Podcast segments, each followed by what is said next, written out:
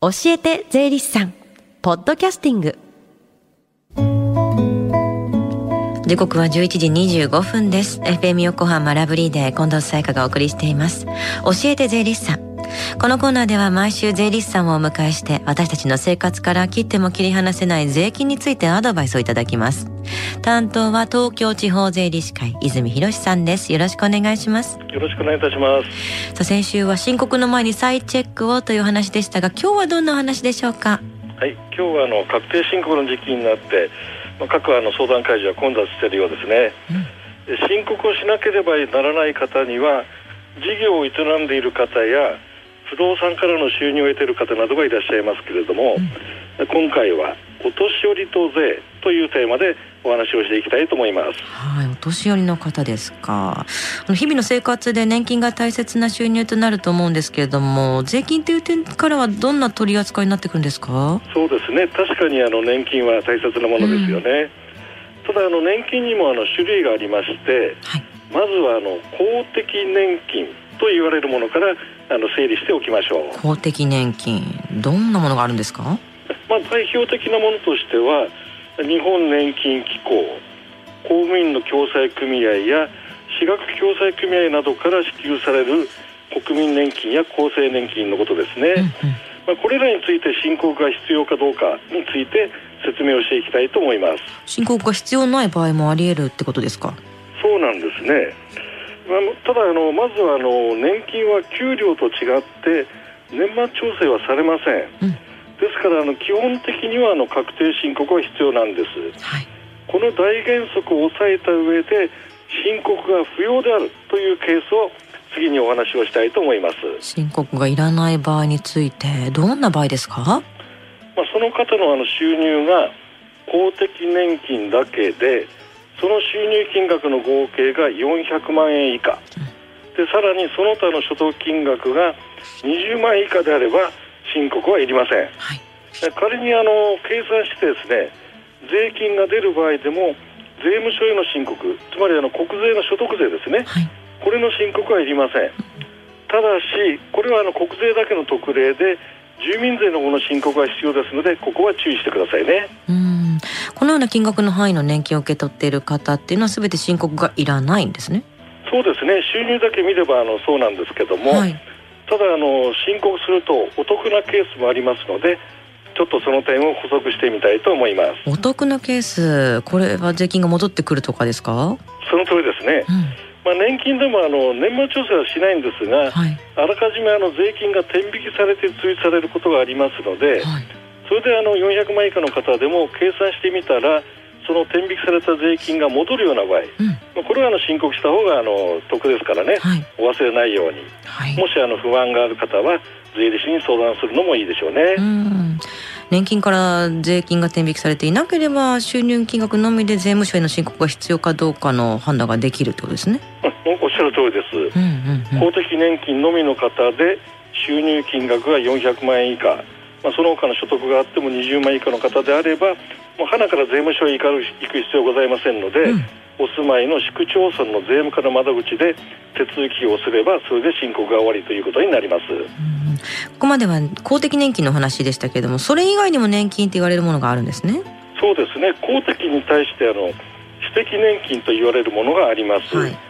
まあ、結構の方が加入していると思うんですが、うん、まあ、生命保険契約だとか損害保険契約が元になっている年金、うん、これをまあ私的年金というんですがこういったものにある方はちょっと注意が必要ですね、うん、ただあのこれらの年金についてはあの公的年金と同じような申告不要との特例はありませんのでそこだけは注意してくださいね、うん、いろいろ年金と言われるものを受け取られている方っていうのはどれが公的どれが私的か判断するポイントは？これはですね、あの各あの支払い先から送られてくる書類があると思うんですけども、はい、公的年金と言われるものは、うん、その通知書のあの表題が公的年金の源泉徴収票と必ず記載されておりますので、そこで公的か私的の判断はできると思います。亡くなられた方のご遺族が受け取るあの遺族年金のことも耳にしますけれども、これの税金はどうなってるんですか？そうですね。確かにあの不幸にしてあの配偶者などを亡くされた方については遺族年金をあの受け取っている方いらっしゃると思いますけども、うん、これはあの税法の上で非課税所得と規定されておりますので、はい、つまり税金はかからないというあの範疇に入りますので、うん、これはあの受け取る金額のあの多い少ないにかかわらず税金の申告は全くいりませんのでご安心なさってください。はい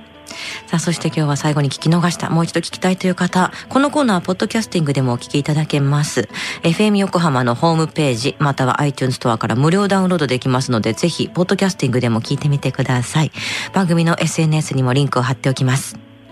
この時間は税金について学ぶ教えて税理士さん。今日のお話はお年寄りと税についてでした。泉さんありがとうございました。ありがとうございました。Deep inside your ear it still lingers on the fading sound of footsteps, so clear to hear whenever I find you with empty beer bottles in your hand. I see someone four years old staring back at me. Once you told me don't know who you are. There are pieces of you lost somewhere along the way. You've been searching hopelessly in a wrong place. Cause they have always been with you from the very start. So many years you haven't been yourself.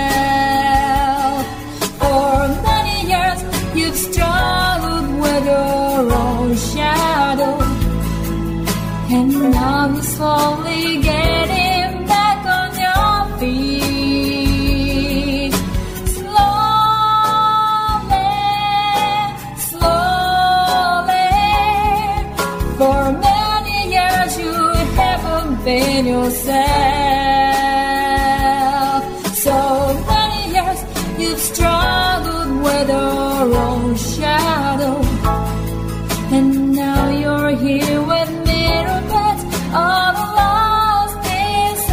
together.